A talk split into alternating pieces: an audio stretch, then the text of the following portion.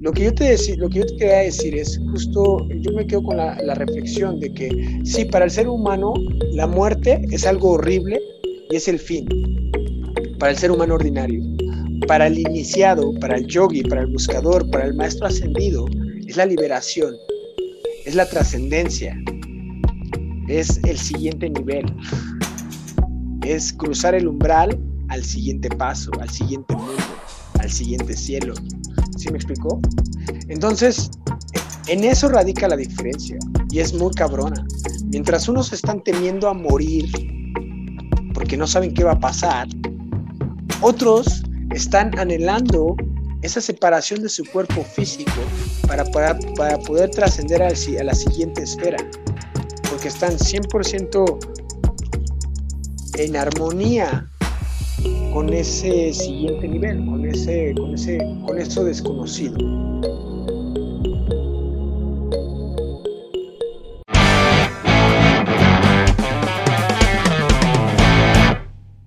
Hola, ¿qué tal? Bienvenidos a nuestro episodio 24 de Transmisión Qualia. El día de hoy estamos Daniel y yo con un invitado muy especial, este, sobre todo por el tema, porque es un tema que hoy en día está muy de moda, no solo porque es un tema, sino porque es una práctica, una, eh, pues es algo muy importante dentro incluso de una religión y estamos hablando del de, yoga. Tenemos aquí a un experto en el tema y que nos va a compartir no solo su trayectoria, sino la forma en la que el yoga está impactando hoy en día, de cómo ha sido su transformación desde sus inicios hasta el día de hoy. Y pues creo que esta práctica, esta plática más bien se va a poner bastante interesante. Bienvenidos, Daniel. Él es, perdón, no, no, dije su nombre, es su, nombre es Fernando Murrieta. Bienvenido, Fer. Hola, gracias por estar aquí. Bienvenido, Fernando. Gracias, gracias, Daniel. Gracias. Este, eh, un gusto estar acá, un gusto escucharlos. Sí, vamos a hablar de yoga. Decías que es, pues bueno, es una disciplina, es, eh, sí tiene parte, sí tiene en parte una religión, ¿no? Sí tiene que ver, ¿no? Hay una parte religiosa, hay una parte, este, ¿cómo se dice? De culto, ¿no? Y demás. Eh, pero bueno, ahorita vamos a platicar más al respecto. ¿Cómo están ustedes? Todo excelente. ¿Tú qué tal, Daniel? Yo todo bien, que bueno que, ya estamos de, vuelta por acá grabando, porque creo que tuvimos como un par de semanas, ¿no? Hay algunas cuestiones técnicas y personales y ya no podemos grabar y pues qué bueno que estamos regresando a grabar pues, con Fernando que pues nos va a estar contando pues un poco de pues de lo que está haciendo porque bueno lo que nos mandaste Fernando de bueno un poquito de tu semblanza también pues la verdad es que yo me di cuenta que tienes así una experiencia súper vasta y no nada más aquí en México, sino pues en donde realmente vio nacer, ¿no? Este, eh, el yoga, ¿no? Bueno, tú te en la India, ¿no? Te fuiste en la India, te fuiste en Filipinas, eh, ¿en dónde más has estado así este, practicando y tomando? Rápida. Mira, este, yo, yo empecé a practicar hace 14 años. Este, empecé a practicar a los 18 años. Empecé en el Centro Budista de la Ciudad de México. Eh, y bueno, desde que empecé hasta este momento, en estos 14 años, pues he, cursado más de mil horas en cursos de certificaciones de yoga en México y el mundo. Me, he, tomado cursos y impartido clases en México, India, Nepal, Filipinas y Indonesia. Ah, y en Malasia también. Sí, sí, sí. Ok. Oye, y, una pregunta, Fer, porque me imagino que, digo, ya nos irás comentando un poquito más, pero me imagino que evidentemente el tipo de yoga que se practicaba en cada uno de estos lugares es, es diferente o así en el mismo tipo de yoga. ¿Cómo, cómo fue tu experiencia en, en cada lugar? Bueno, pues mira, lo primero que te voy a decir es que en mi experiencia me quedé maravillado de la calidad de práctica y de yoga y de maestros que tenemos aquí en México. Okay. Cuando, cuando, me cuando salí de, de, México, yo, pues, como muchos, fui a la India en búsqueda de mi maestro, de mi gurú, del gran gurú, ¿no? De este mito, esta fantasía, esta leyenda de que tú, pues, este, eh, pues cruzas el charco y atraviesas una selva y luego un sendero y ese sendero te lleva a una cascada y cruzas, y cruzas la cascada y Llegas a la montaña y la montaña en la cueva y en la cueva está el gurú. Así, el, el, el, cuento místico, la leyenda, la historia esta, pues, pues, este, pues yo estaba buscando eso, ¿no? Esa fue mi intención en mi primer viaje a India. Este, ya he ido tres, tres, cuatro veces. Este, y me encontré con que, con que, pues, los maestros que tenemos en México son, tienen un nivel maravilloso de práctica de enseñanza. Este, los mexicanos tenemos una práctica súper fuerte, ruda, o sea, los mexicanos que en este momento están practicando yoga, este, le entran con todo el corazón, con toda la pasión, con toda su mente, con todo su espíritu, o sea, le entran como guerreros, ¿sabes? Y, y en muchos lugares, por ejemplo, Indonesia, me encontré con una práctica pues muy light, muy superficial, mucho más occidental, un yoga para turistas, literal.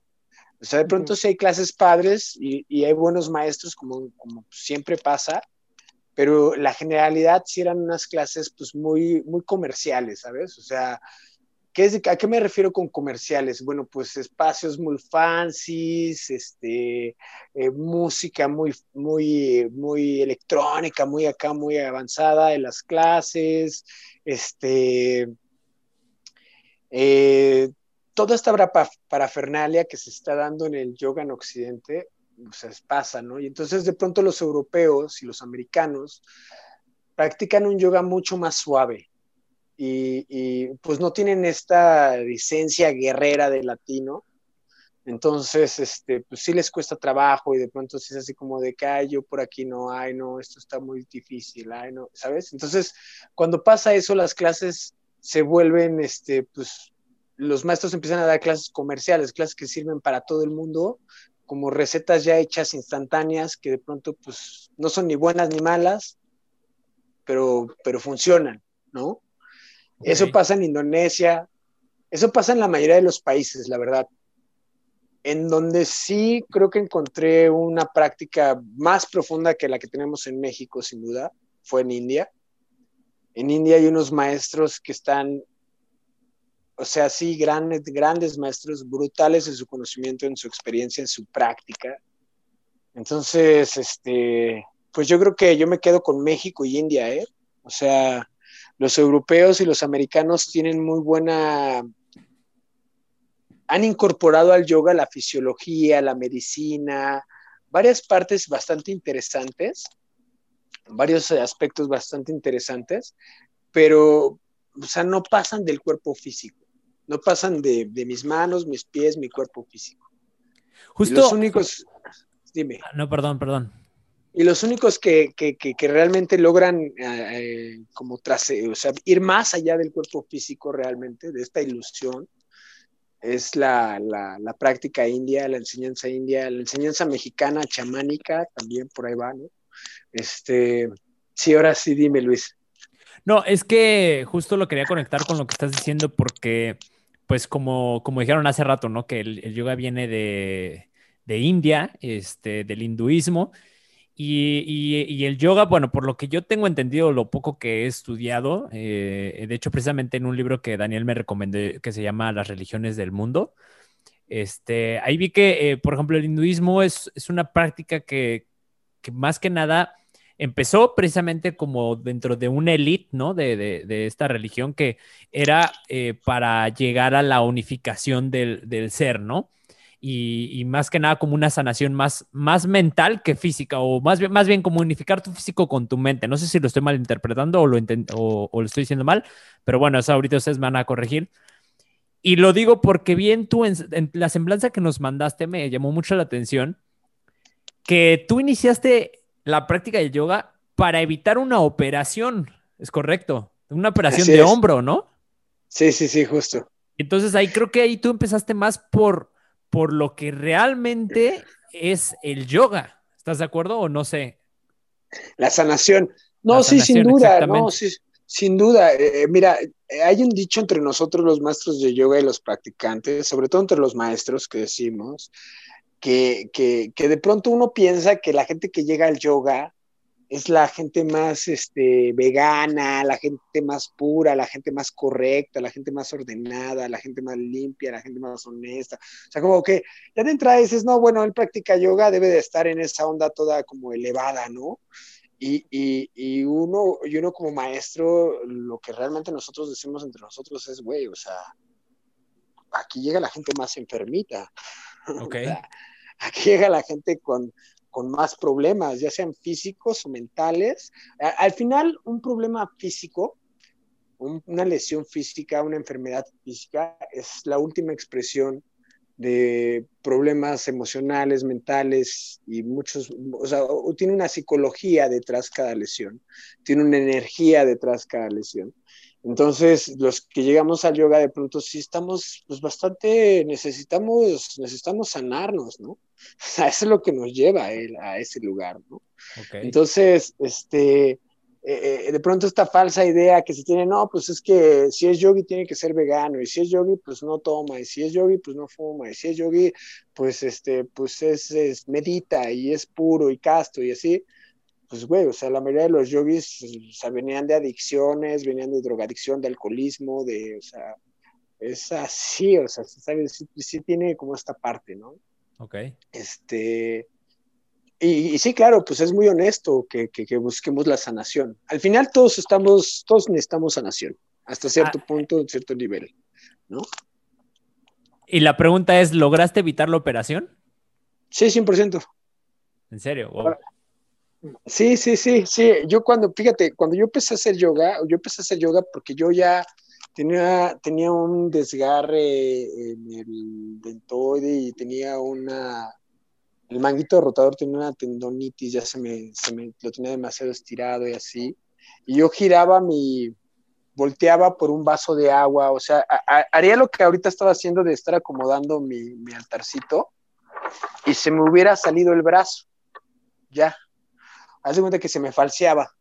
Okay. Entonces yo movía o volteaba a agarrar algo, movía el brazo en un descuido y se me falseaba, se me botaba el dentoide y se me y sentía como que se, se me desacomodara. Y pues era un dolor enorme que me llegaba desde el hombro, desde el cuello hasta la mano y, y luego era difícil acomodarlo en su lugar de nuevo y, y, este, y obviamente cuando lo acomodaba pues quedaba débil y adolorido este, mientras, más mientras más veces me sucedía esto, este, pues empeoraba porque también la lesión se iba agravando, los nervios, los tendones, los ligamentos se inflaman.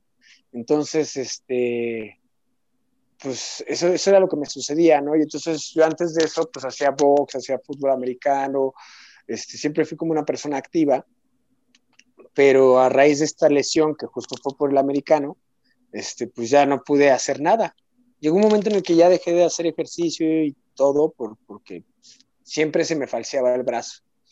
Entonces, este, literal empecé con clases para viejitos, bueno, no para viejitos, pero le llaman yoga restaurativo.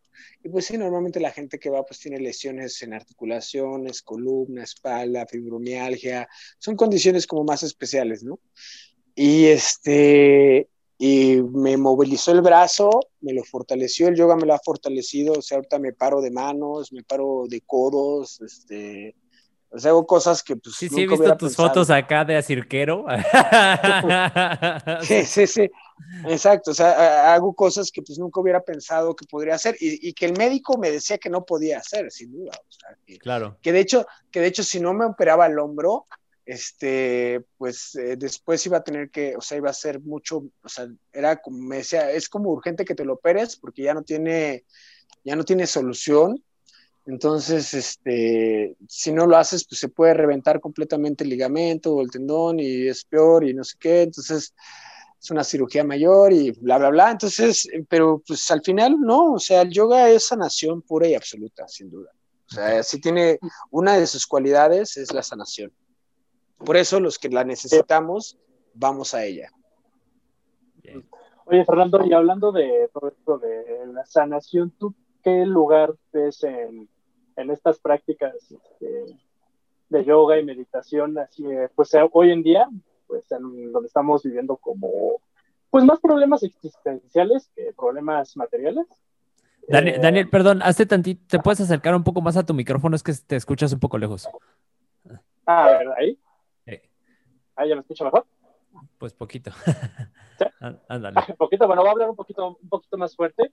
Este, lo que estaba preguntando, Fernando, tú ahorita cómo ves eh, el lugar de, de la práctica de yoga y meditación hoy en día, pues en donde pues hay bastantes como ya problemas existenciales en las personas, o sea, sí también hay problemas materiales, este, pero realmente creo que estamos, yo creo que pasando por una crisis como muy colectiva emocionalmente, sobre todo pues en el occidente, eh, entonces, ¿tú, ¿tú qué podrías decir acerca pues, de todo esto que tú has experimentado en carne propia y la sanación que has tenido? ¿Cómo eso lo podrías llevar a un nivel así colectivo, ¿no? Este, masivo, bueno, o si es que se debería llevar, ¿no? Si todas las personas deberían este, intentarlo por lo menos alguna vez en su vida. Yo sé que hay muchos tipos de, de yoga y de prácticas, pero ¿qué tan indispensable crees que sea pues, todo esto pues, para hoy en día, ¿no? Lo que está sucediendo pues, con el ser humano, ¿no? ¿Sabe? Eh, obviamente es, es lo, eh, yo creo que la filosofía oriental eh, no, di, no, difiere mucho de los grandes pensadores occidentales como Platón, como Sócrates, como este, pues no sé, se me ocurre un Tolstoy, un Dostoyevsky, un Toriu, o sea, es decir, la virtud es la misma en todas partes, ¿sabes? O sea, el ser honesto, el ser íntegro, el, este, el, el, el ser íntegro, eso, ¿no? El, ser, el que, tu, que tu palabra, tu acción y tu pensamiento vayan en una misma dirección. Este, creo que en todas las filosofías donde se habla de la evolución humana como tal, se toca el punto. Este, es un punto de convergencia para Occidente y Oriente. Lo malo o lo que sucede con esta sociedad y con este momento en la historia es que desgraciadamente la programación social o la programación en la que nos encontramos, pues tiene toda la intención de, este, de, de, de sostenerte o mantenerte cautivo en una en la ignorancia. Eh, eso es lo que, eso, eso es, esa es la realidad, o sea, tanto, Pero tú te no, refieres a, a, a, a, la sociedad, o sea, estás refiriéndote que hay como, como el poder eh, el, el, o la élite de, de la sociedad. Es no, la no, que... no, no, no, ah, o sea, okay. sí, o sea, o sea, sí, Ajá. o sea, sí, porque obviamente, eh, o sea, los gobiernos no solo de México, del mundo entero, o sea, en general, en general, y, y no es porque, y, y, y, o sea, lo puedes ver de esa forma como un poco conspiracional, de, de, de bueno, hay, hay, hay, unos malos, hay unos buenos, y los malos pues, quieren tener a los buenos en la pendeja. Eso puede ser, eso, eso puede ser cierto, lo puedes ver de esa forma, pero la realidad es de que no es así, güey. La realidad es de que, la realidad es de que no hay buenos, no hay malos, este, simple y sencillamente quien quiere ser pendejo es pendejo, o sea. que, no quiere despertar, pues no despierta, ¿sabes? Este, sin duda, la programación social dificulta más el hecho de que tú quieras ser consciente. O sea, ¿por qué? Porque yo, tú te, te, mandan a la escuela cuando tú eres niño y pues te enseñan a contar dos más dos, te enseñan a, te enseñan a, este, a escribir, a leer, te enseñan a, um, biología, química, pues todos estas como, como conocimientos, ¿sabes? Pero nadie te enseña a respirar. Nadie te enseña a cómo sentir, a cómo manejar tus emociones, cómo manejar tu ira, cómo manejar tu frustración. Nadie te habla de, de, de cómo el dinero, si bien es importante, no es la finalidad de la vida, sino es un medio para para tener para una vida pues, en bienestar, ¿no? Para tener un bienestar en la vida. Es un medio para que se intercambia por bienestar.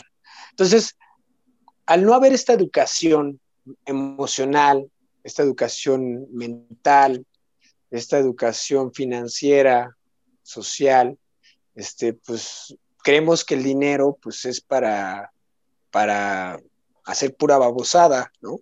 Intercambiarla por, por este, por violencia o por cualquier cosa que se te antoje. Eh, creemos que, este, nadie nos enseña a, a, interpretar nuestras emociones, nuestros sentimientos, entonces, pues seguimos siendo adultos, haciendo berrinches y teniendo enojos y desplantes de adolescentes.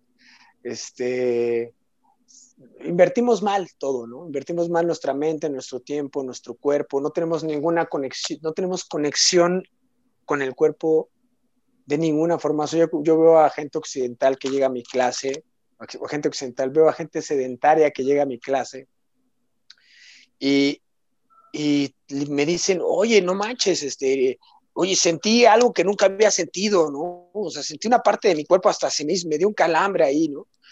Y yo no sabía que eso lo tenía. Y yo decía, güey, pues sí, así te va a pasar. Y cada clase me dice, no, yo ahora me tronó aquí, yo ahora me tronó allá, yo ahora sentí esto, yo ahora sentí aquello. Y, y pues sí, brother, o sea, tienes 45 años habitando ese cuerpo. Claro. Y hoy te, y hoy te enteraste de que tienes un dedo pequeño y cómo se siente tu dedo pequeño. O sea, tan enajenados estamos, tan enajenados estamos en la programación social en la programación social del consumo, que, que, no, que, no, que no estamos conectados con nosotros mismos. No estamos conectados ni con nuestra fisiología, ni con nuestra mente, ni con nuestras emociones, ni con nada de nosotros. O sea, nos, nos, nos interesa más este, el último iPhone, más que, este, que quién soy yo y qué me gusta y por qué estoy aquí. O sea, de pronto eh, el hombre se dejó de preguntar, ¿no? Y se dejó de preguntar en el momento en el que empezó a, consumir desmedidamente. Y pues, pues ya, ¿no? Este, sin, duda, sin duda lo necesitamos, sí, sí lo necesitamos, pero también creo que, que, le llega a quien está listo. O sea, yo sí ya dejé de perder mi tiempo de, de invitar a personas que pues o sea, mira, cuando alguien quiere cambiar, no hace falta que le regales las cosas, las busca, lo busca, lo paga, ¿sabes? Va por ello. Y cuando la gente no quiere, tú le puedes decir, oye, te lo regalo, oye, te lo invito, oye, ven, oye, es a tal hora, oye, y, y pierdes tu tiempo, ¿sabes? Entonces, sin duda, todos deberían de hacerlo alguna vez, pero no creo que todos tengan la, la, la, la conciencia emocional, física, mental y personal para, para, buscar algo así. Creo que mucha gente sí está perdida y enajenada en, en, pues, en este mundo material y, este, y le gusta mucho y está muy feliz en esa enajenación. Y está bien, está bien. O sea... acabas de tocar varios temas como que muy, buenos que me gustaría como ir desmenuzando, pero ¿qué creen? Les tengo una noticia. Eh, vamos a tener que rapidísimo cortar la llamada porque yo no sé por qué coño me, me puso esta madre que, que me... Que, ¿Te acuerdas la vez pasada, Daniel, que nos cortó la llamada? Entonces, ah, eh, sí, no sé por qué me puso que nos quedan 10 minutos para, y que si no, que lo tengo que actualizar. Entonces, dejen, cuelgo, les vuelvo a llamar y ya así tengo en mi mente un chingo de preguntas que voy a hacerte. Nos vamos directo, nos vamos directo. Ok, pues ya estamos de vuelta después de este pequeño percance. Y eh, a mí me gustaría retomar la plática porque, Fer, hace rato que te aventaste todo una muy, muy buena explicación eh, de, pues, bueno, más bien fue una respuesta a la, pregunta que te hizo Daniel, ¿no? Si era necesario este tema de, de yoga para todos y sobre todo por los tiempos que se están viviendo. Dijiste algo bien importante que es quien quiere, ¿no? O sea, quien quiere salir, o sea, despertar, creo que fue la, palabra que utilizaste, lo hace, ¿no? Y eh, yo estoy... Lo busca. lo busca, exactamente, lo busca y encuentra los medios para hacerlo. Y eh, te voy a ser honesto, yo estoy de acuerdo y digo, esto no se trata, a ver, esta plática no es una disputa de a ver quién tiene la razón o quién no, sino más bien es como poner diferentes temas sobre la mesa y yo estoy de acuerdo en, hasta cierto punto, o sea, sí, sí estoy completamente de acuerdo en el tema de que el, encontrarte a ti mismo, y déjate encontrarte, lo que tú quieras hacer, o sea, si tú quieres ir a o sea, si te quieres volver bueno en una práctica de, de, algún deporte o lo que sea, pues, pues si quieres hacerlo, lo vas a hacer, ¿no?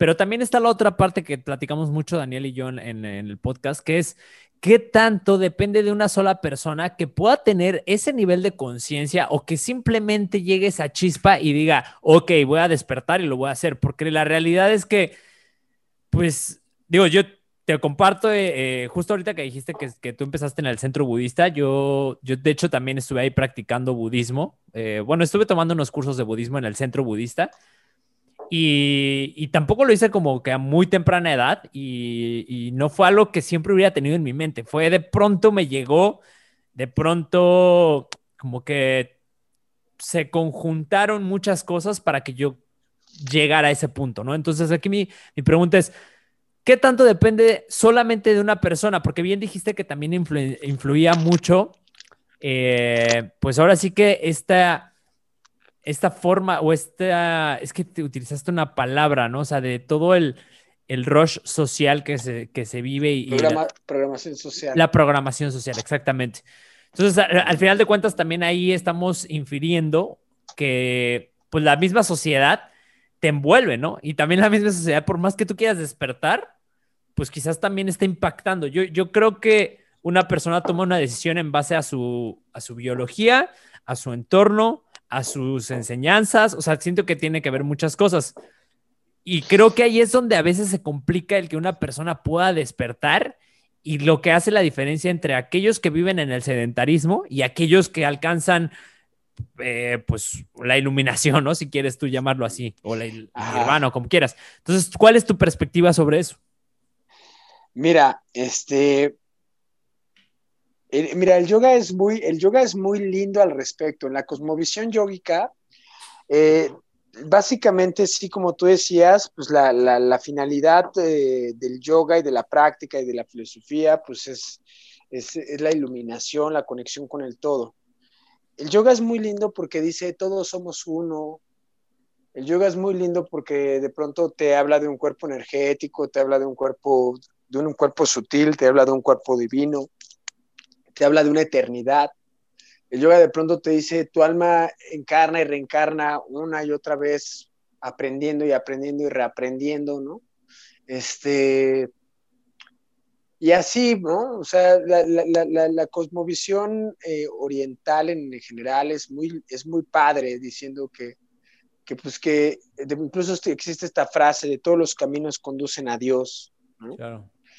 Este, y, por ejemplo, en Occidente se dice, o sea, si tú hablas de biología y de genética, este, la genética te dice que si tú, que, que, que, solo por el simple y sencillo hecho de que tú agarres a un mexicano y lo, y lo, y lo, este, ¿cómo se dice? Lo, lo cruzas con un, este, con un africano, van a salir mejor. Que la, la simple mezcla de nuestros genes mejora la raza es lo que ha llevado a la evolución del ser humano, ¿no?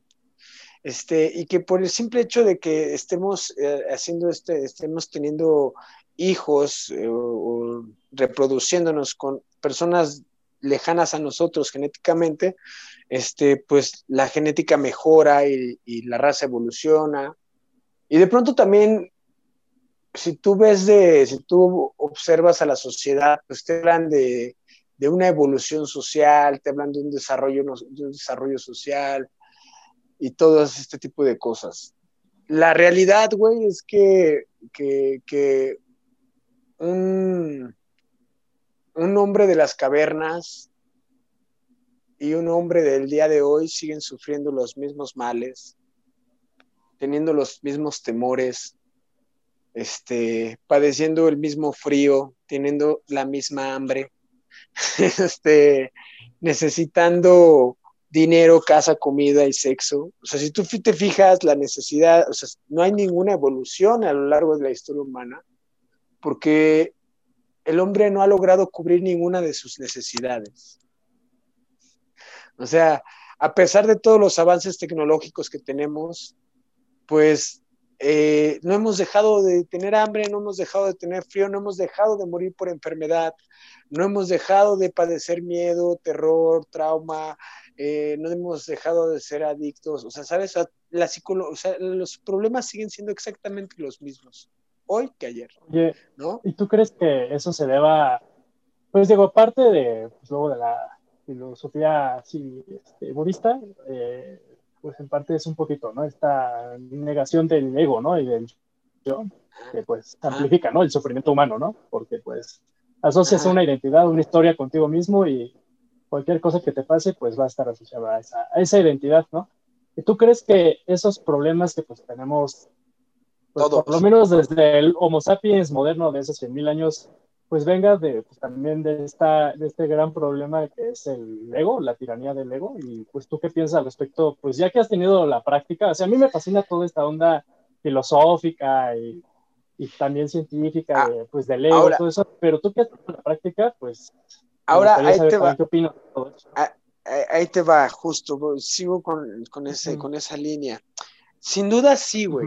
Mira, en la enseñanza se dice, los yogis dicen que el comienzo del sufrimiento, el sufrimiento comienza cuando te sientes separado de todo. En el momento en el que tú dices yo soy, cuando tú te defines, en el momento en el que tú te defines y dices yo soy, y dices, yo soy Fernando, y entonces Fernando está separado de mi casa, está separado del aire, Fernando está separado de la tierra, Fernando está separado de su madre, de su padre, de sus hermanos, de sus amigos. Fernando es una entidad aparte. Entonces, cuando, cuando, cuando empieza la individualización, cuando, cuando eh, se sustraes del todo al individuo, ahí comienza el sufrimiento, según el yoga. ¿Por qué? Porque, porque ese individuo necesita algo, o comida, o, calor, o amor, o afecto, o, algo, pero necesita algo porque no lo es todo. Entonces el yoga dice, tú sufres porque no lo eres todo. Cuando lo seas todo, nada te va a hacer falta. Lo tendrás todo porque tú lo eres todo. Entonces, eh, ese es el estado de iluminación. Ese es el estado de, cuando cesa el sufrimiento, ¿no?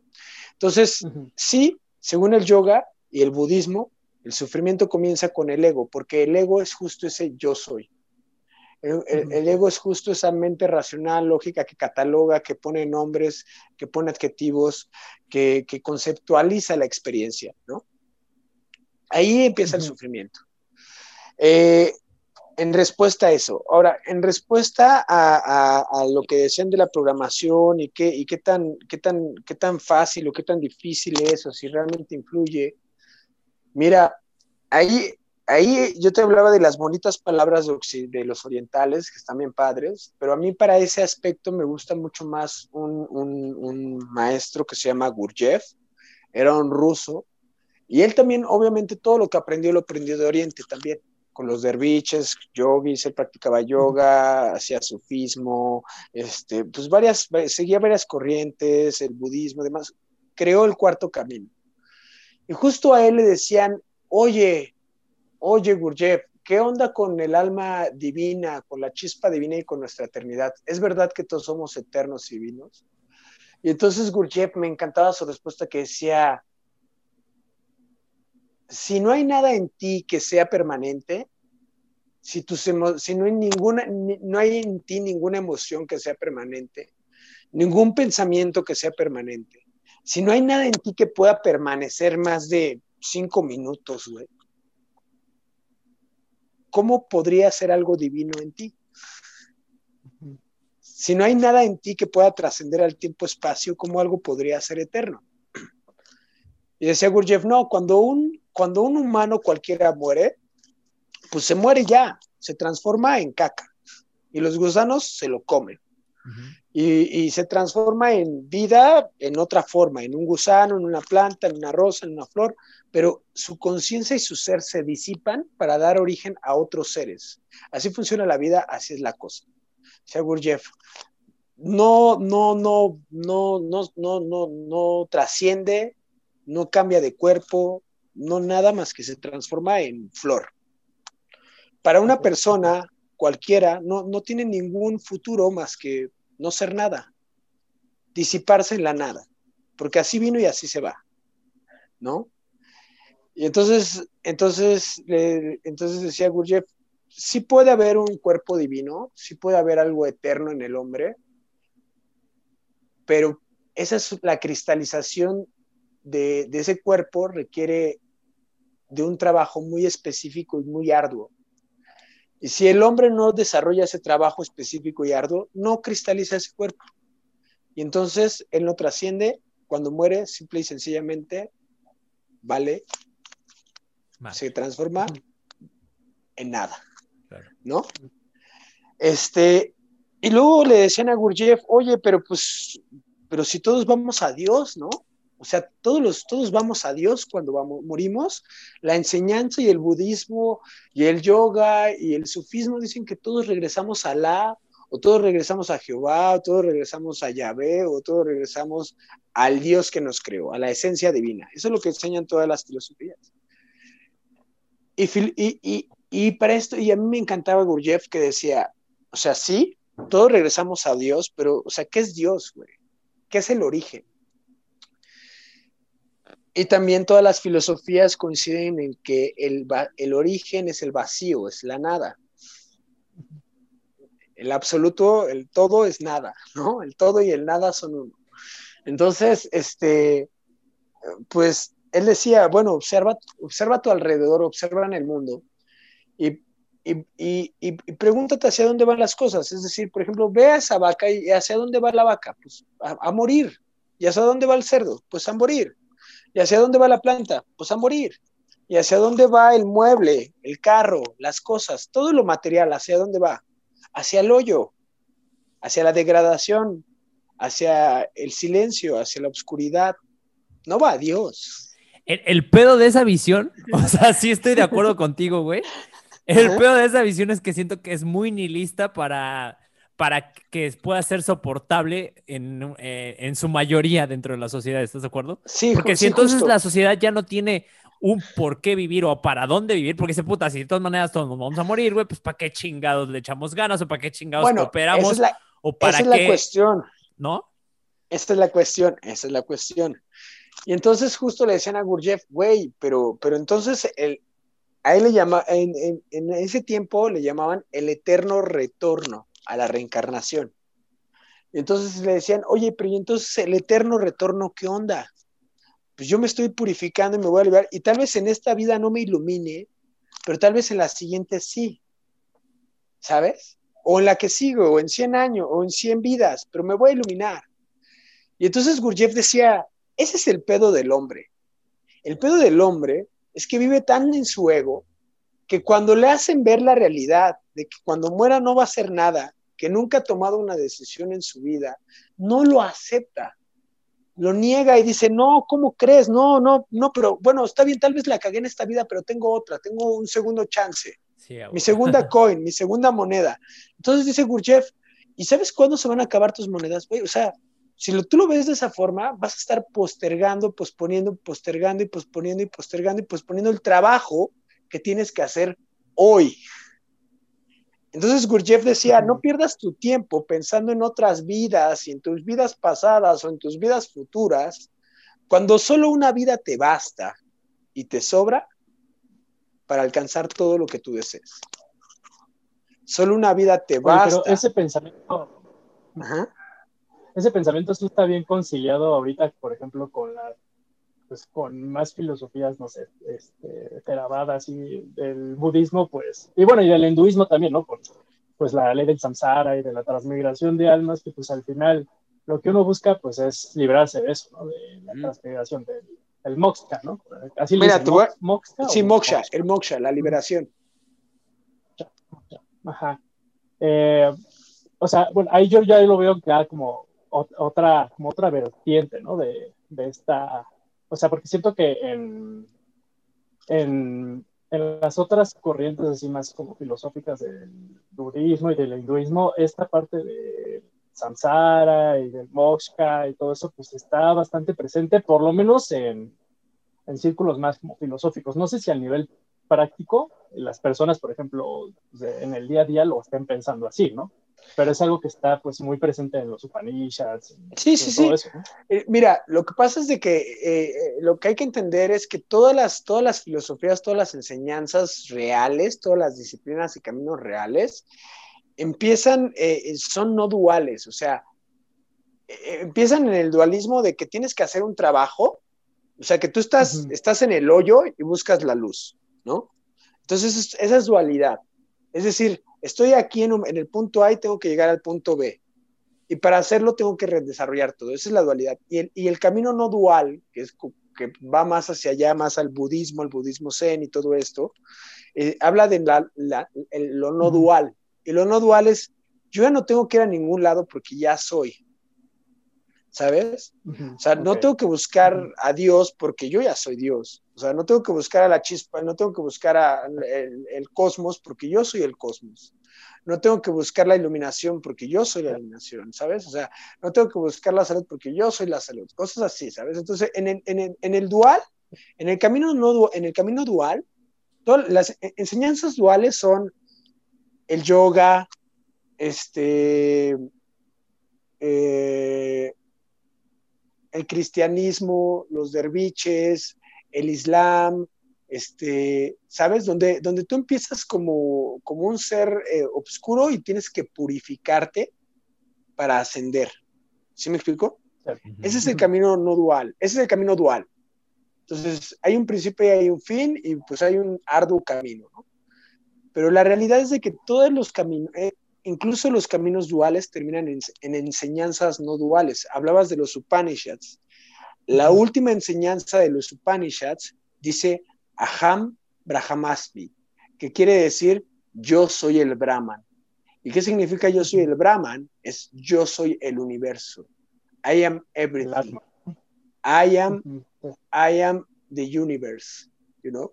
Entonces, esa es, esa es, la última, esa es la última enseñanza y esa es la última sentencia de los Upanishads. Los Upanishads empiezan diciéndote, pues, eh, eh, cómo funciona el cuerpo humano, cómo se constituye la tierra, cómo se creó la vida, cómo, cómo se creó todo, ¿no? Y luego, cómo funcionas tú y cómo funciona yo y todo esto, ¿no? Y al final termina dándote la, la última instrucción, que la última instrucción eres, tú eres Dios, tú eres el universo, ¿no? O yo soy el universo. ¿no? Pero eso no quería una paradoja en la que, pues, si estás buscando des, de, desprenderte es... del ego y decir que tú eres todo, es como puta, ¿no? Lo, lo que exacto. Y es que esa es justo la paradoja y es que esa es justo la ilusión. La ilusión es la dualidad y la no dualidad. La trascendencia es que justo Dios es las dos cosas. Justo Dios es perfecto, imperfecto. Y tú también lo eres. O sea, al final somos, eh, eh, eh, ¿cómo, ¿cómo, explicarte? Tú, hace rato que te decía Gurjev, tú me decías, no, pues qué, qué feo, güey. O sea, sí entiendo, pero es muy nihilista, ¿no? De pronto, qué horrible vivir así y perder toda esperanza de, o sea, ¿para qué hago todo, no? Pero Gurjev lo, era tan fuerte, era tan duro y lo decía tan duro a sus, a sus discípulos, no para cortarle las alas, sino para acabar con fantasías, claro, este, con, sueño, con, con, sueños verdes y decirles, a ver, no, güey, a ver, tú no estás pensando, o sea, tú tienes que dejar de pensar en que, que para la próxima vida no pasa nada. No, güey, o sea, si sigues pensando así, nunca vas a terminar. O sea, ¿por qué? Y ahora decía este Daniel, acaba de decir, no, pues este, todos, todos queremos iluminarnos. La verdad, no, güey, o sea, no todos nos queremos iluminar la mayoría de la gente tenemos un montón de apego a, a, a, lo que somos y a la que vivimos y a nuestra familia y a nuestros objetos y a nuestro título y a nuestras relaciones y al amor y, y, y, y, la iluminación, justo algo que habla de la iluminación es, es, es, dejas de, es dejar de tener apego hacia alguna cosa en específico para entender que pues que pues lo tienes todo y eres todo al mismo tiempo, entonces no tienes que buscar nada y entonces pues puedes desapegar de todo. Eh, ah, es una cosa bien ruda. Yo lo Creo veo que... también como, perdón, pero yo esto, esto que estás diciendo tú, ¿Mm? eh, yo lo veo con algo que, le, que he platicado con Daniel antes, que es, eh, Ernest Becker lo menciona en su libro La negación de la muerte, y es prácticamente esta forma de o sea, por ejemplo, la perspectiva que tú planteas, quizás sí, sí, es, parece ser nihilista, Digo, yo, yo concuerdo contigo, ¿no? Pero lo digo porque realmente en el mundo, y sobre todo tú lo has de ver, ¿no? Tú que enseñas eh, yoga y que tienes a gente ¿Cuándo, nueva todo el tiempo, pues al final muchas veces cae en este punto de no aceptar que te vas a morir. Y es lo más terrible, o sea, güey, es lo más terrorífico del mundo, ¿no? Exacto, justo. Entonces yo creo que va por ahí, o sea, no es tanto decirle, güey, pues es que, eso, es que eso es lo más difícil, o sea, es ubicar a la gente en la realidad, decir, a ver, no, no, no todos son flores, hay una vida poca madre y todo, pero hay una vida de que incluso a veces es sufrimiento y que a veces es aceptar ese sufrimiento y el mayor sufrimiento yo creo que es aceptar la muerte, ¿no? O sea, aceptar que te vas a morir. Y yo creo que es uno de los retos más cabrones que no sé ahí tú cómo, cómo, lo, cómo lo enfrenten con, la, con el yoga o... No, sí, claro, por supuesto. Eh, de hecho, en la práctica, en la práctica del yoga, en la práctica física, cada vez que termina una clase de yoga físico, terminamos en Shavasana, que es la postura del cadáver. Okay. Y, justo eh, es morir. O sea, eh, en esa postura es la última postura, tú te acuestas y no haces nada, absolutamente nada. Y un buen Shavasana es aquel en el que tu mente realmente se apaga y tu cuerpo se olvida y, por unos minutos te disuelves en, en, el todo, ¿no? En la atmósfera, en tu alrededor, en el salón, en la música, en lo que sea, ¿sabes? Pero, eh, y, justo, y justo la gente que ha hecho un buen Shavasana te puede decir que es una experiencia mágica, maravillosa y renovadora. Y, quien ha hecho un buen Shavasana te va a decir, oye, no manches, yo salgo, o sea, yo salgo del yoga y me siento, uff, wow, increíble, maravilloso, ¿no?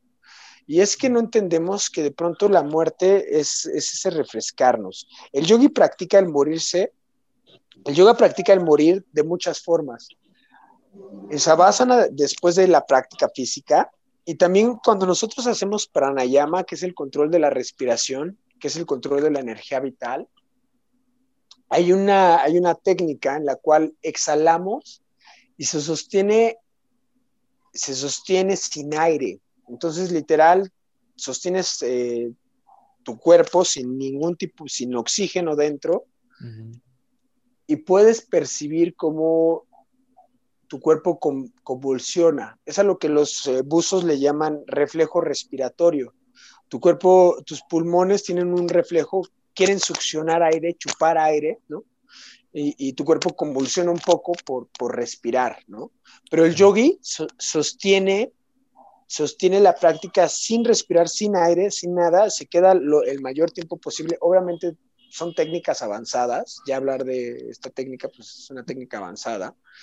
Y justo lo que experimenta y lo que trabaja en ese retener sin aire es la muerte también, ¿no? Y sí, en la enseñanza se dice que el mayor miedo del hombre es la muerte, es dejar este mundo, porque pues sí, obviamente que sigue lo desconocido, no sabe, incluso Freud decía que pues bueno, esa es la intención de tener hijos, ¿no?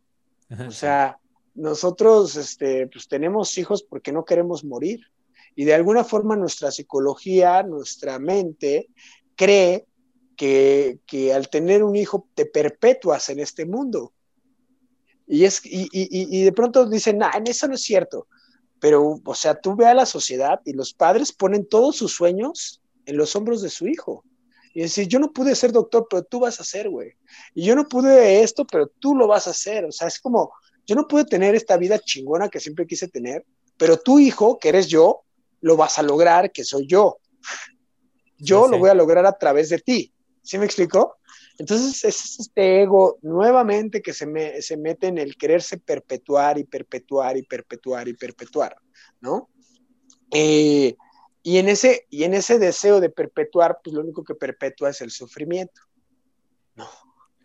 Porque al final de cuentas nunca vas a satisfacer esas necesidades, como bien dijiste al principio. No, es, un, cuento de nunca acabar, ¿no? Exacto. Bueno, lo que pasa es de que el, ego se quiere perpetuar en la vida, se quiere perpetuar en este mundo, y como te decía, solo perpetúa su sufrimiento.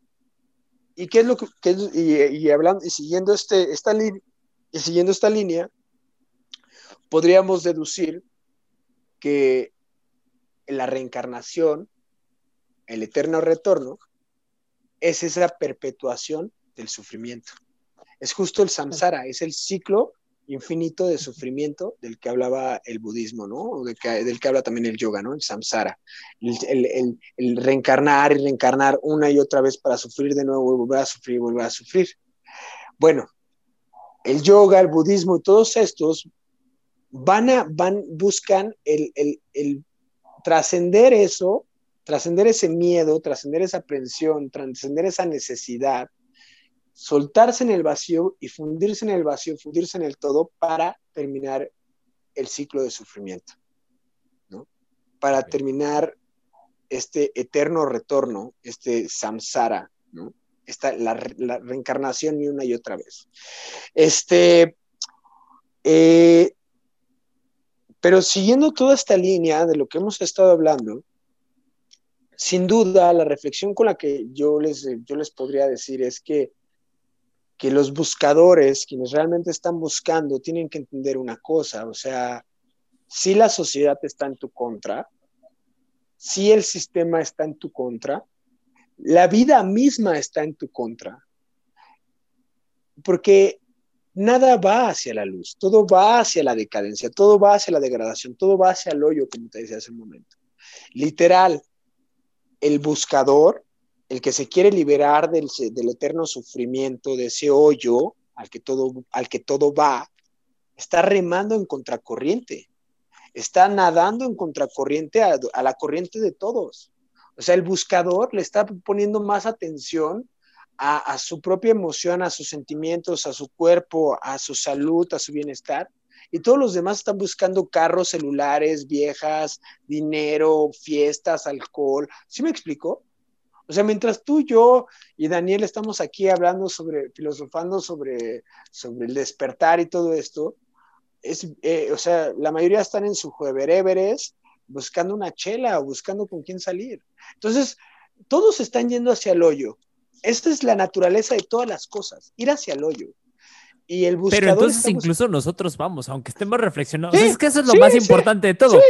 que, y de hecho ahí entra la moral que no hay ni, o sea, no hay una moral de lo bien y lo malo, porque al final de cuentas, si todos vamos al hoyo, aunque nosotros estemos filosofando, pues vamos al hoyo de nuestra forma, ¿no? Entonces yo creo que ahí la, enseñanza más importante es cómo va a ser tu camino hacia el hoyo, ¿no? O sea, cómo, cómo tú lo vas a... Porque al final de cuentas, es que yo lo veo de la forma en la que eh, el sufrimiento, yo para, para mí lo importante y una de las cosas que, que pues a veces transmito si es que se da la, la oportunidad es aprender a, vivir en esa incomodidad, ¿no? O en ese sufrimiento, como lo llamas. Que no quiere decir que la vida sea una mierda ni nada, pero creo que una vez que, que realmente aceptas como el, la imperfección de la vida y que realmente hay muchas irregularidades dentro de tu camino, entonces quizás es donde ya puedes soltar esas ganas de aferrarte a lo perfecto a lo que te vende este medio o, este...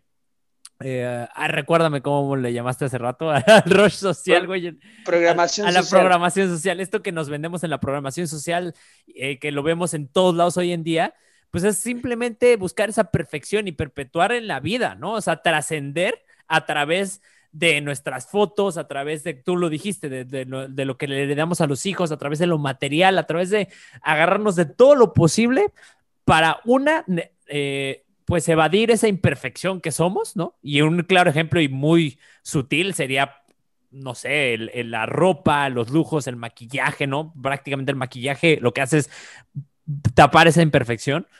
Y la otra es evitar el, el, darte cuenta de que pues estás decayendo, o sea, de que, de que estás en una decadencia tanto física como en todos los aspectos de que pues vas a, morir, ¿no? O sea, es, como yo, como yo lo veo. Por eso a eso me refería en el camino, eso es a lo que me refería, cómo, cómo vas ese camino de vida. Ahora, ahora, ahora respondiendo a eso, güey, es así, todos vamos a lo yo, pero no, no, brother. Okay. ahí sí, ahí sí, ahí sí te equivocas, mano. Este, justo, esas, eh, mira, las cuatro joyas del budismo son el, el samsara existe, el sufrimiento existe, y es innegable, y todos vamos a morir. Y bueno, la última ley, del, la, última joya del budismo es, este, bueno, pero hay un camino, hay, o sea, pero eso puede cambiar, y ya hay un camino. Y ese camino es el budismo, ¿no? Según ellos. O bueno, eso es lo que enseña esta, esta, esta, esta técnica. Y sí, güey, o sea, si el samsara existe, si toda la sociedad en general va hacia ese hoyo, si la vida misma va hacia el morir, hacia el transformarse, hacia la decadencia, la degradación, todo, todo lo material va hacia allá pero sí también hay una enseñanza y sí también hay un camino y sí también hay una forma de vivir, hay un estilo, hay un pensamiento, hay, hay todo un, hay todo, hay mucho que justo te puede sacar de ese samsara, te puede meter en otro rush, te puede meter en otra vibración. Y, y es que la espiral, tienes que entender que la espiral es descendente, pero también es ascendente acceder a la espiral ascendente es un tema. Esa es la chamba. O sea, no hay que ser fatalistas. No es como que todo está perdido. Ya me chingué. Nací pendejo. No, ah, no, no, no, no, no, o sea, pero yo me refería, no me refería a que todo estaba perdido en, en, la vida, o sea, por eso decía, todos vamos a esa muerte, pero no, no lo decía como una muerte del sentido, sino una muerte, pues al menos de vida, ¿no? Pero a lo que me refería, por eso decía, es cómo vives ese camino hacia tu muerte. ¿No? Porque bien dijiste, la muerte es eh, quizás al final para la mayoría de las personas es como lo desconocido, fuera de meternos en temas de creencias y, demás, es, es algo desconocido. O sea, lo que me refiero es como, y me imagino que esta espiral es ese camino, ¿no? Como es parte de este camino que atravesamos en esta vida, ¿no? Mira, hablando de, hablando de la muerte, lo que es para el yogi, o mira, para mí lo que es la muerte, o como yo lo veo, es eh, como tú dices, eh, sin duda este camino lo he vivido y lo vivo tan pleno, tan feliz, tan dichoso, que, el día que venga o cuando venga, pues bueno, estoy en paz conmigo, con mi camino, con mis seres queridos, no tengo nada pendiente, no, no tengo nada que, no dejé nada atrás de lo que me esté arrepentido, o sea, no, creo que estoy en, armonía y como tú dices, o sea, el punto es armonizar un poco con el camino para el final. Eh, pero sin duda para quien practica la enseñanza, que para quien practica el yoga, para quien practica el budismo, para quien practica la meditación y todas estas disciplinas ancestrales, la vida, la muerte deja de ser algo desconocido y deja de ser algo fatal, algo terrible, algo, algo que nos aterroriza para empezar a ser una liberación. Creo que si realmente lo crees, si realmente entras en esta filosofía, si realmente exploras la meditación, si llegas a los niveles del Bardo Tudol, que el Bardo Tudol es el libro tibetano de los muertos, eh, es un libro que está escrito a través de la experiencia de muerte de monjes, que a través de su meditación y de grandes maestros, que a través de su meditación exploraron la muerte y lo que hay cuando el alma sale del cuerpo físico y todo esto, ¿no? Y este, y bueno, pues al final no lo sabemos, ¿no? Porque yo no he morido, porque yo no he muerto, porque yo no he muerto y no sé, pues no sé qué pasa, ¿no? Pero, perdón que te interrumpa, es que se va a cortar de nuevo la llamada. ¿Les parece? Ya eh, cortamos este y vamos a la última parte para que ya no te quitemos tampoco mucho tiempo. Va que va. va, que va. Sí, pero perdón, perdón. Va. Rápido, rápido. Ahora sí, Ok, entonces nos habíamos quedado en esto del Bardo Tudol, el libro tibetano de los muertos, y cómo, este, bueno, los maestros a través de su práctica, pues han explorado las esferas de la muerte y muchas cosas, ¿no? Los que sigue y así. Obviamente no tenemos idea de si es verdad o no, porque pues son cosas que pues, solamente si mueres, ¿no? Las podrías saber. Y, y, y, sucede que incluso quienes han muerto, por ejemplo, que han tenido muertes de un minuto, dos minutos, tres, cinco, este, de pronto no pueden recordar, no tienen, no tienen un, recuerdo tan eh, real de, lo que sucedió en esos momentos. ¿no? Este, y si nos vamos por ahí, pues bueno, hay muchas más preguntas, porque pues, y si está muerto, ¿cómo va a recordar, no? ¿Qué es lo que está recordando? ¿Con qué órganos de percepción está, está percibiendo lo que está recordando? ¿Dónde está la mente? ¿Está en el cuerpo o está en el alma? ¿No? O sea, eso nos lleva a muchas otras preguntas muy intensas, O sea, es una, es, es, un, ese viaje a través de la muerte es mucha información, pero lo que sí te puedo decir es que justo el yoga, el budismo y muchas otras disciplinas tienen una, o sea, si yo te explicara cómo funcionan su estructura, sus pasos, los niveles, las prácticas y todo, o sea, toda la finalidad de esas prácticas son acabar con ese ciclo de sufrimiento, acabar con ese eterno retorno, acabar con ese miedo a lo desconocido, acabar con esa ignorancia de lo desconocido, ¿no? Este, eh, eh, eh, también decías tú, pues qué ego, ¿no? Decir yo soy Dios, pero ego es decir que yo soy Dios. Yo, yo te, a mí me gustaría preguntarte, ser Dios, ¿qué es? ¿No? Porque algo que no sabe el ego es ser Dios. Dios no sabe, e, el ego no sabe ser Dios. Yo diría que para nosotros, aunque inconscientemente, eh, igual hasta algunos sí conscientemente, yo creo que el, ser Dios sería la inmortalidad, que es lo que hoy en día, pues lo que siempre ha buscado el, humano, ¿no? A través de alargar su vida y de, tener... Por eso, ¿por qué crees que hay tanto caos en, en este tema de ahorita de la pandemia? Pues porque obviamente todo el mundo le saca cabrón a morirse, ¿no? Y, y, lo que buscamos precisamente, como tú dices, es eliminar ese sufrimiento que, que las prácticas como la del yoga que tú nos estás enseñando, pues hacen esto, pero, pero por eso yo al principio te hice la pregunta, al principio, ok, estoy redundando, lo siento, al principio te hice la pregunta de qué pasa con las personas que quizás no han logrado ah, despertar este, esta hambre o esta curiosidad por, por eliminar ese, ese sufrimiento de distinta forma a la que normalmente estamos acostumbrados, que es plantarte a ver 12 horas Netflix o no sé, ¿sabes? O sea, cosas del sedentarismo, ¿no? ¿Qué pasa, qué, pasa con, ¿Qué pasa con las personas que no tienen ninguna intención de, de, de, de nada más que de estar, o sea, enajenados? Quienes están demasiado enajenados en la, realidad o en la ilusión, ¿no? Este, ¿Qué pasa con esas personas? Pues en principio nada, viven lo que quieren vivir, les pasa lo que quieren, lo que, les, lo que quieren que les pase y su vida es tan perfecta como ellos quieren que sea. A eso voy cuando digo, tú eres Dios.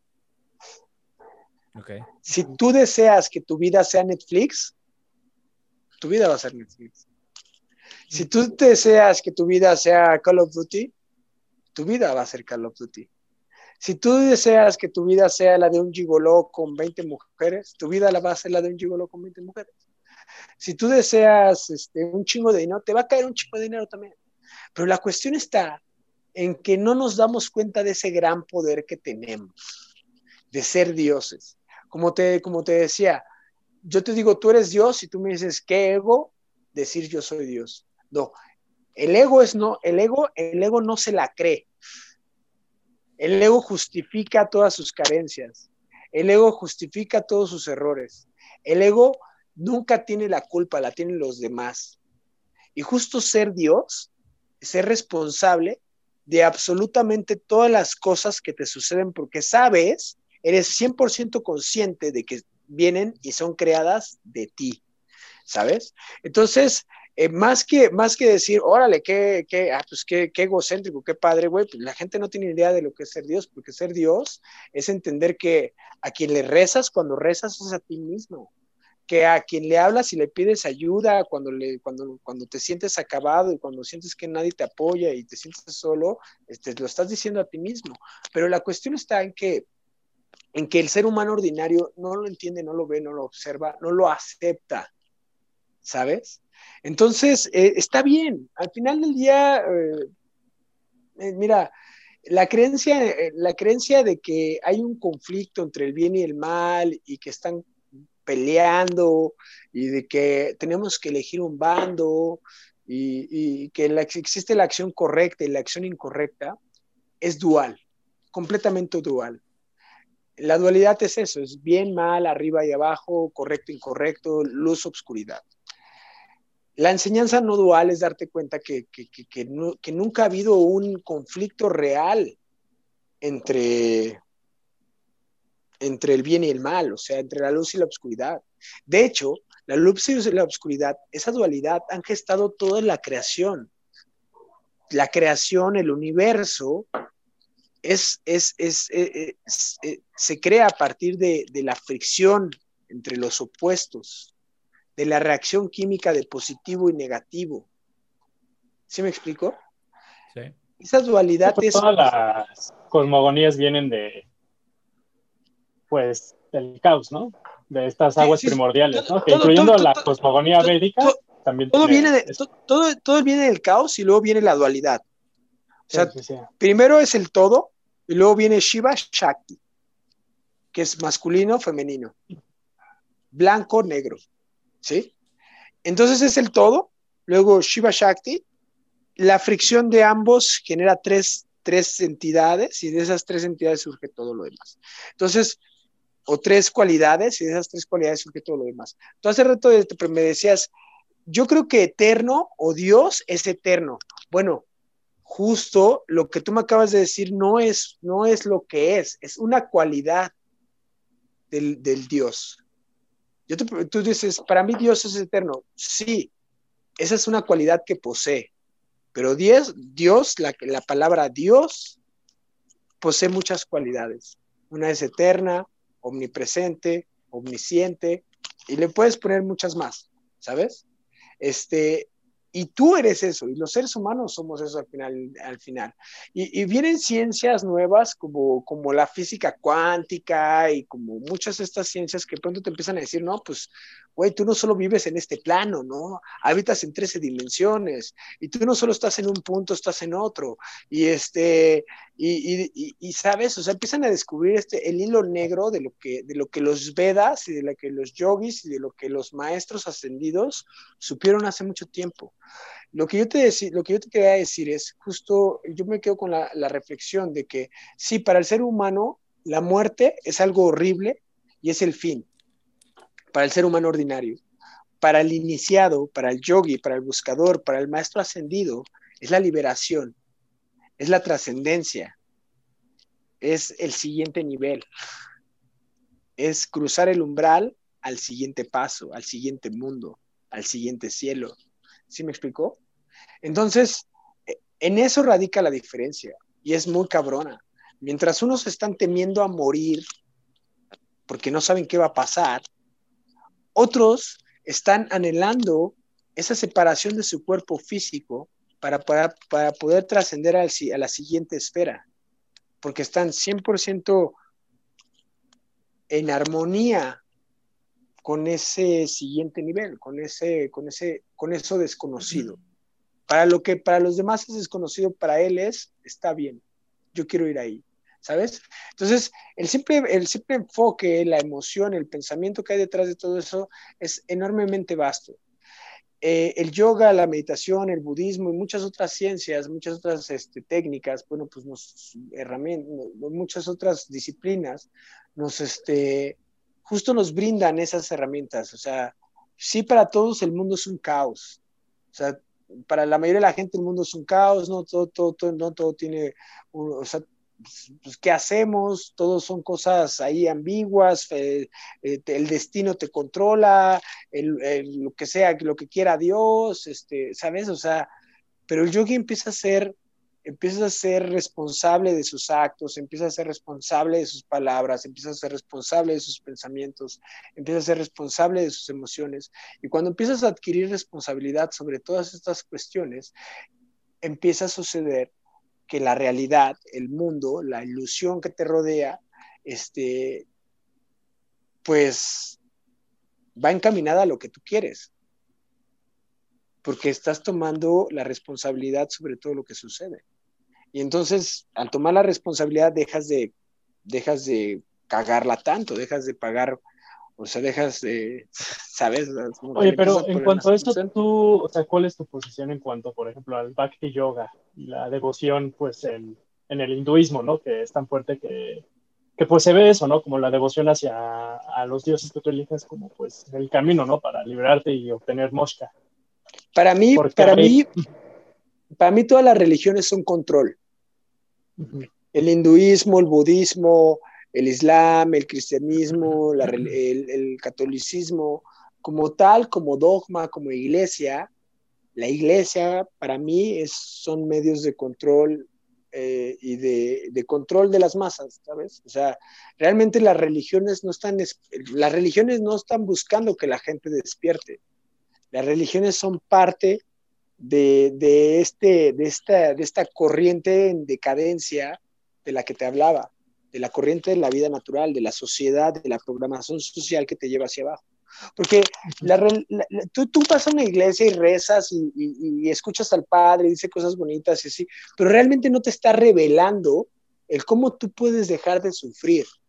Realmente no te está revelando el cómo tú puedes este, cambiar tus emociones, tus pensamientos, controlar tu cuerpo, controlar tu, tu, mente. O sea, no te está revelando nada, ¿sabes? No te está dando el conocimiento real.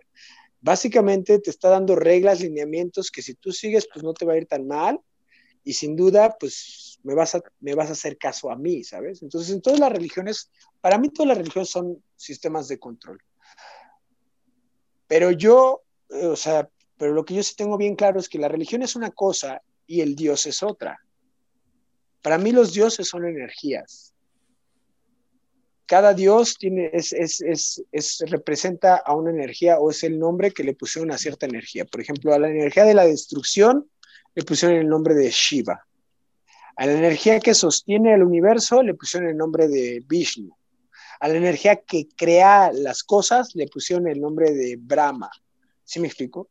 A la energía que destruye los obstáculos le pusieron el nombre de Ganesha. A la energía, a la energía de la fortuna y de la suerte, le pusieron el nombre de Kubera o de Lakshmi. ¿Sí me explico? Entonces, eh, las, para mí los dioses no son más que los nombres de ciertas energías. Y cuando llamamos al dios, llamamos a esa energía, atraemos a esa energía, invitamos a esa energía hacia nosotros o hacia un trabajo en específico. Entonces, para mí los dioses, la, las religiones utilizan a los dioses, se valen de ellos para, se valen de las energías para pues, lucrar y domesticar a la sociedad, pero, pero no tiene nada que ver una cosa con otra. ¿Sí me explico? Este, simple y sencillamente, es como algo así. Ok, ok. Oye, pues este, ya nos estamos acercando un poquito como al al final. Al final del episodio, sí, este, sí, ya, sí. ahorita ya que también se estaba poniendo así como más interesante todavía. Más no, pero es que como, como, dice, como dicen esto, si nos metemos, puta, nunca vamos a salir sí, de aquí. Sí, Porque ya sabes que Daniel ya me conoce, güey. Ya, ya sabe que de pronto saco algunas preguntas que, que nos van a. Esas preguntas que, que, no las tienes que hacer porque no van a llevarnos a ningún lado, pero que son interesantes. Algo que te voy a decir de las religiones, para terminar ese tema, es, mira, ¿sabes que En Asia, o sea, por ejemplo, en India, yo sí puedo percibir cómo el hinduismo es la religión con la cual tienen sometido a su, a, su sociedad de una forma, no tienes una idea, este, y es la forma en la que muchos, el, sus políticos, sus gobernantes y demás justifican el hecho de que su sociedad esté sub, sub, subdesarrollada, que haya pobreza, que haya ignorancia, que haya necesidad. Ellos a través de su religión justifican toda esa obscuridad, ¿no? Y, y básicamente dicen, no, pues el pobre es pobre por karma, güey, por culero, porque se lo merece, básicamente, ¿no? Entonces, y los mismos indios, la misma sociedad india, dicen, no, pues yo soy, yo soy pobre porque por mi karma, estoy pagando mi karma de alguna vida, algo malo hice, este, pero está bien, voy a pagar mi karma esta vida y ya para la próxima, pues espero que no me toque tan mal, ¿no? Entonces, o sea, es como un conformismo, es como una justificación social que, que a mí me, o sea, a mí no me gusta, ¿sabes? O sea, yo, para mí, eh, la verdadera, la verdadera conciencia es el desarrollo pleno de todos los seres, sin duda. Este, pero ahí no crees que entra ya una línea delgada entre la visión occidental. O sea, es porque al final de cuentas siempre es, es un tema muy occidental esto de superarnos, de, de encontrarnos, el de ser mejores, el desarrollo, ¿no?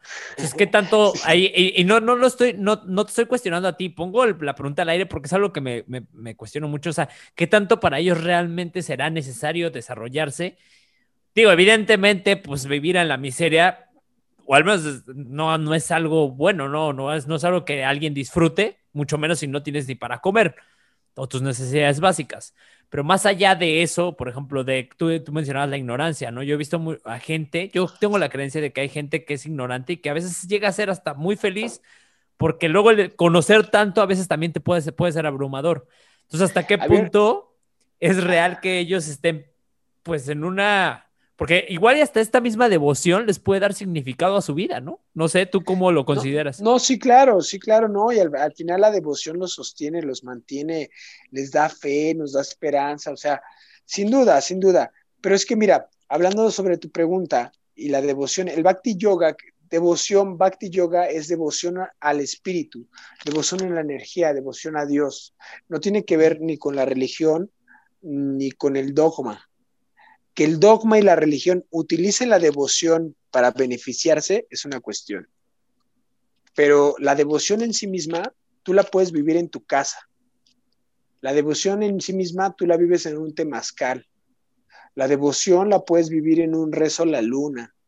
La devoción, o sea, ¿sí me explicó? La devoción es una, la devoción es como la fe, no le pertenece a una iglesia en específico. Es una cualidad en sí misma, es una virtud en sí misma, es una energía en sí misma. Entonces, eh, creo que sí hay que diferenciar y sí hay que entender que, no porque seas no porque seas devoto, perteneces a una religión o tienes que pertenecer a una religión. ¿sabes? Ser devoto, tener devoción y, ser devoto a alguna deidad, a alguna energía o a ti o al corazón, al amor, lo que quieras, este, eh, normalmente se encamina a través de las religiones, las religiones así lo hacen, pero creo que quien ha despertado puede separarlo fácilmente y vivir su propia devoción en su casa, en una cueva, en una montaña, en un temazcal o en, cualquier, o sea, donde sea, ¿sabes? Este, eso va por ahí. Ahora, por el otro lado, este, sí el desarrollo es muy occidental, pero mira, eh, yo creo que para todo, para todo hay tiempo y hay lugar. En el, hinduismo, este, te digo que hay tres estados, creación, sostenimiento y destrucción, y, y, todas las cosas pasan por estos tres estados. Las sociedades pasan por estos tres estados. Entonces, eh, hay un momento en el que las sociedades son súper brillantes, son súper sociedades súper desarrolladas, en donde eh, la calidad de vida, el desarrollo humano, el desarrollo tecnológico, emocional, espiritual es el mayor.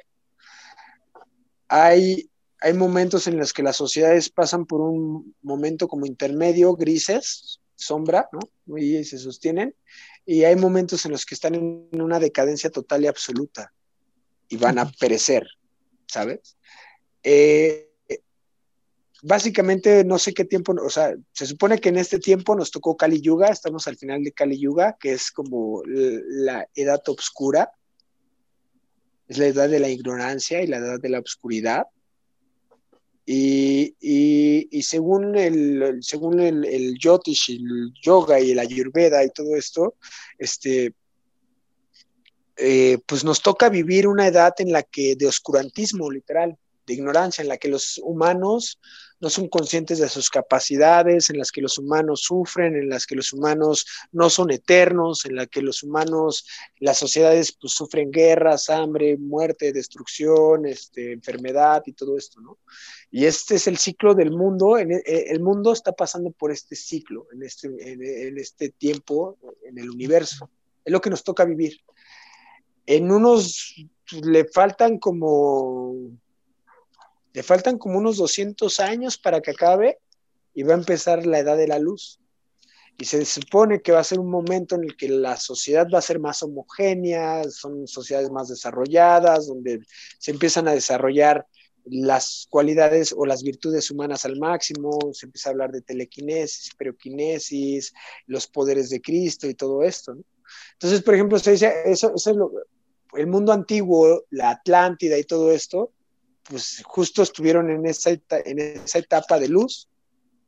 Entró, se acabó ese ciclo, un cataclismo, se pierde, se supone, y bueno, viene esta edad de oscuridad, que es la que nos toca a nosotros, termina esta edad de oscuridad y viene otra, y así va así, ¿no? Son como, es como el reloj, es el día galáctico, este, el atardecer galáctico, la noche galáctica y el amanecer galáctico. Entonces nosotros ahorita estamos en la transición de la noche al amanecer, ¿sí?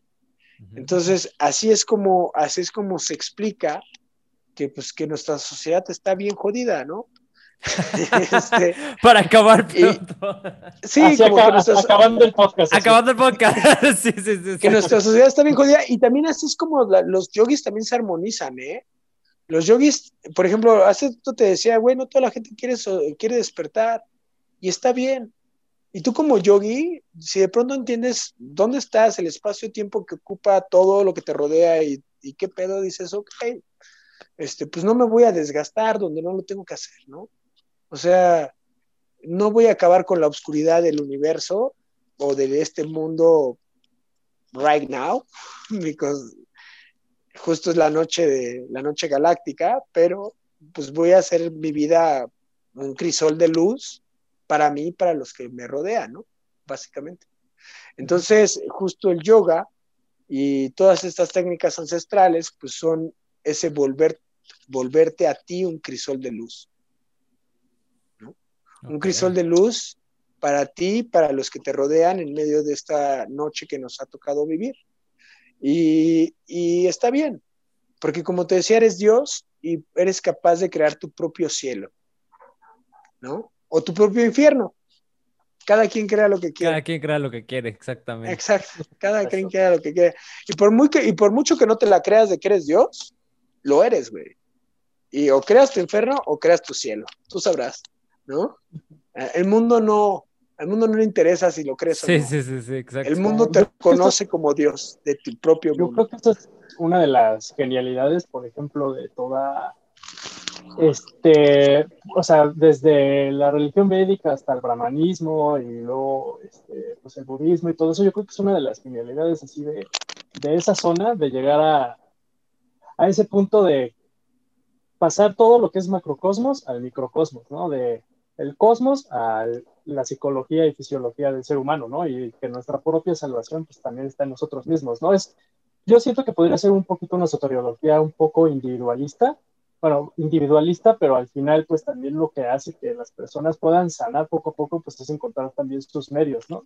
Y por eso está el Bhakti Yoga, el Yana Yoga y todo este tipo de, pues de distintos yogas que yo creo que van de acuerdo también a la personalidad, ¿no? Y experiencias de cada persona, pero al final, pues sí, lo que tú dices es, creo que la genialidad de, pues de, todo esto, pues es que, pues cada quien crea su propio infierno y cada quien crea su propio cielo y por lo tanto, pues también cada quien está, en cada uno está el, ¿no? el, este, nuestro destino si queremos escapar el mosca, ¿no? Por así. Bueno, más bien llegar al mosca, ¿no? Más bien, ¿no? No escaparlo, más bien llegar al mosca, ¿no?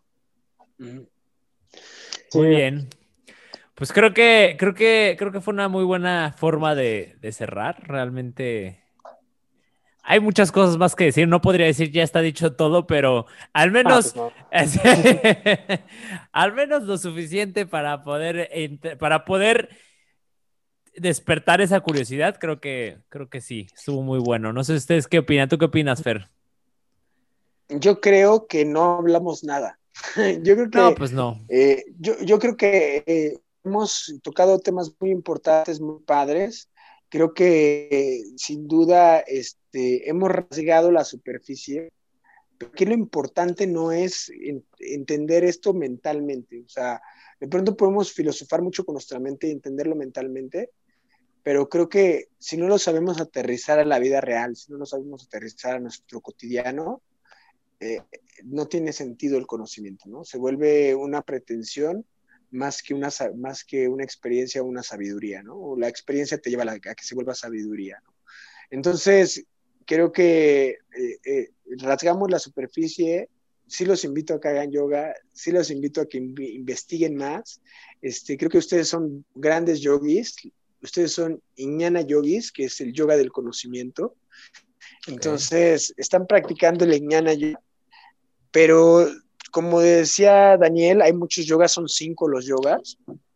Y si ustedes nutren su propia experiencia de vida con los otros cuatro, este, creo que los resultados que podrían obtener este, serían se magnificaría, ¿no? Se potencializarían muchísimo más. O sea, el chiste muchísimo más. O sea, realmente el chiste es estudiar los cinco, yo, los cinco yogas o practicarlos. El chiste, el chiste es practicar los yogas. Si el chiste es practicar los cinco yogas, si haces budismo, el chiste es practicar el budismo.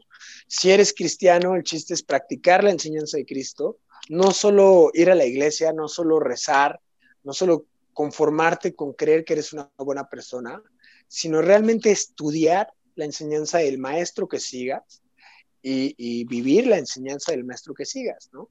Este, creo que hoy en día la gente de pronto le es muy sencillo, muy fácil decir yo soy cristiano, yo soy budista, y no tienen ni idea de lo que es ser cristiano o ser budista, ¿no? Porque ser cristiano o ser budista es ser Cristo o ser Buda. Y, y creo que ni le echan ganas, ¿sabes? O sea, ni lo intentan porque no tienen esa conciencia, porque no, no, no, no, de pronto no comprendemos hasta qué punto eh, eh, tenemos que involucrarnos con lo que, con esto, ¿no? Y pues bueno, es una invitación a ustedes a los cinco yogas, es una invitación a todos, practiquen más, observenlo más, busquen clases de yoga, si les, algo les interesó, si algo les movió, este, sí dense la oportunidad de, empezar a practicar yoga físico, es el que está de moda hablando de Occidente. Eh, tu pregunta empezó, ¿qué tan bien lo veía, qué tan mal lo veía y cómo se transformó el yoga de lo que era antes a lo que era ahora? Como te dije al principio, pues uno empieza buscando al, al maestro en la montaña y detrás de, dentro de una cueva y termina encontrándolo en YouTube o en Instagram, ¿no? Hoy en día. Sí. Aprovechando, ¿cuáles? Digo, vamos a dejar tus redes sociales, pero aprovechando que lo mencionaste, ¿cuáles serían tus redes sociales también? Pues para que te busque la gente que nos está escuchando si les interesa, este, pues unirse a tu, me imagino que tienes tu estudio y, y, todo, ¿no? Tus clases o no sé. Sí, sí, tengo clases ahí, tengo clases privadas, clases grupales, doy workshops, talleres, certificaciones este, pues ahí le estamos chambeando, ¿no? Tratando de acercar esta, esta enseñanza y esta experiencia a quienes más podamos. Mira, te dejo, yo soy como, me encuentras en Instagram como FM Yoga, así literal, FM, Yoga, y me encuentras en Facebook como Fernando Murrieta, mi nombre. Fernando Murrieta, eh, eh, no le he puesto yoga al Facebook porque es como más personal, pero este, pero el Instagram ahí encuentras todos mis datos, es el que utilizo comercialmente, el Instagram, ahí encuentras todo lo que hago, talleres, clases, incluso en Instagram, si me siguen en Instagram, van a poder encontrar clases gratuitas, ahí tengo clases gratuitas, alguna enseñanza, este, practiquen esas clases, están ahí en mi Live IG TV, está abierto a todo público y ahí pueden este, tomar, practicar un poquito del yoga que yo doy o de la práctica física que hacemos. Y, este, y pues si se van involucrando, pues con mucho gusto los invitamos a todo lo demás, ¿no? Este, eh, ¿Qué pienso de que, el, de que Occidente está haciendo esto con el yoga? Pues bueno, pues como todo tiene sus pros y sus contras. Contra, pues de pronto la gente no eh, confunde el yoga con mats, inciensos y pantalones ajustados y música de Krishna, de alguna música ahí religiosa o rara, Krishna o cosas así. Eh, pero para quien realmente lo busca, creo que está padre, creo que está padre, creo que agradezco mucho a los, a los medios y a la tecnología y a, todo este a todos estos occidentales, rockstars, yogis, que, que, de alguna forma están haciendo que más gente se involucre. Porque tal vez empieces por el cuerpo físico, tal vez empieces por quererte ver bien bueno y, y ser parte de un movimiento ahí fancy. Pero si realmente lo practicas, lo practicas, lo practicas, vas a terminar clavado. Vas a terminar en, en el otro lado, que no era ese, ¿no? En el verdadero, ¿no? Sí, de alguna forma, hasta eso sí, como dices, tiene un buen impacto, ¿no? Sí, pues tiene buen impacto. yo prefiero que practiquen más a que practiquen menos. O sea, sin duda, sin duda, ya, aunque, aunque sea para el Instagram, pero es mejor que practiquen que, que no practiquen. Totalmente.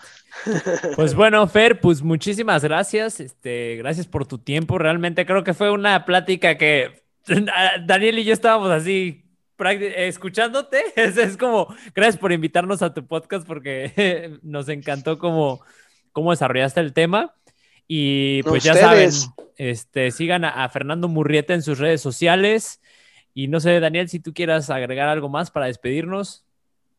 No, pues otra vez muchísimas gracias Fernando por tu tiempo y por tu disposición y ya saben ahí si quieren tomarse algunas clasecitas de muestra gratis, pues también pueden meterse ahí en el Instagram de Fernando y pues yo creo que sería bueno que poquito a poquito se fueran empapando para ya después este adelantarse con todo y pues bueno, ahí Fernando pues él tiene una experiencia así súper vasta en varios países, en Malasia, en, Filipinas, obviamente en India, en Nepal, entonces créanme que va a ser un buen, este, un buen maestro. Entonces, pues bueno, pues este, con esto acabamos este episodio. Muchísimas gracias, Fernando, y pues nos vemos. Buenas, noches. Nos vemos, chicos.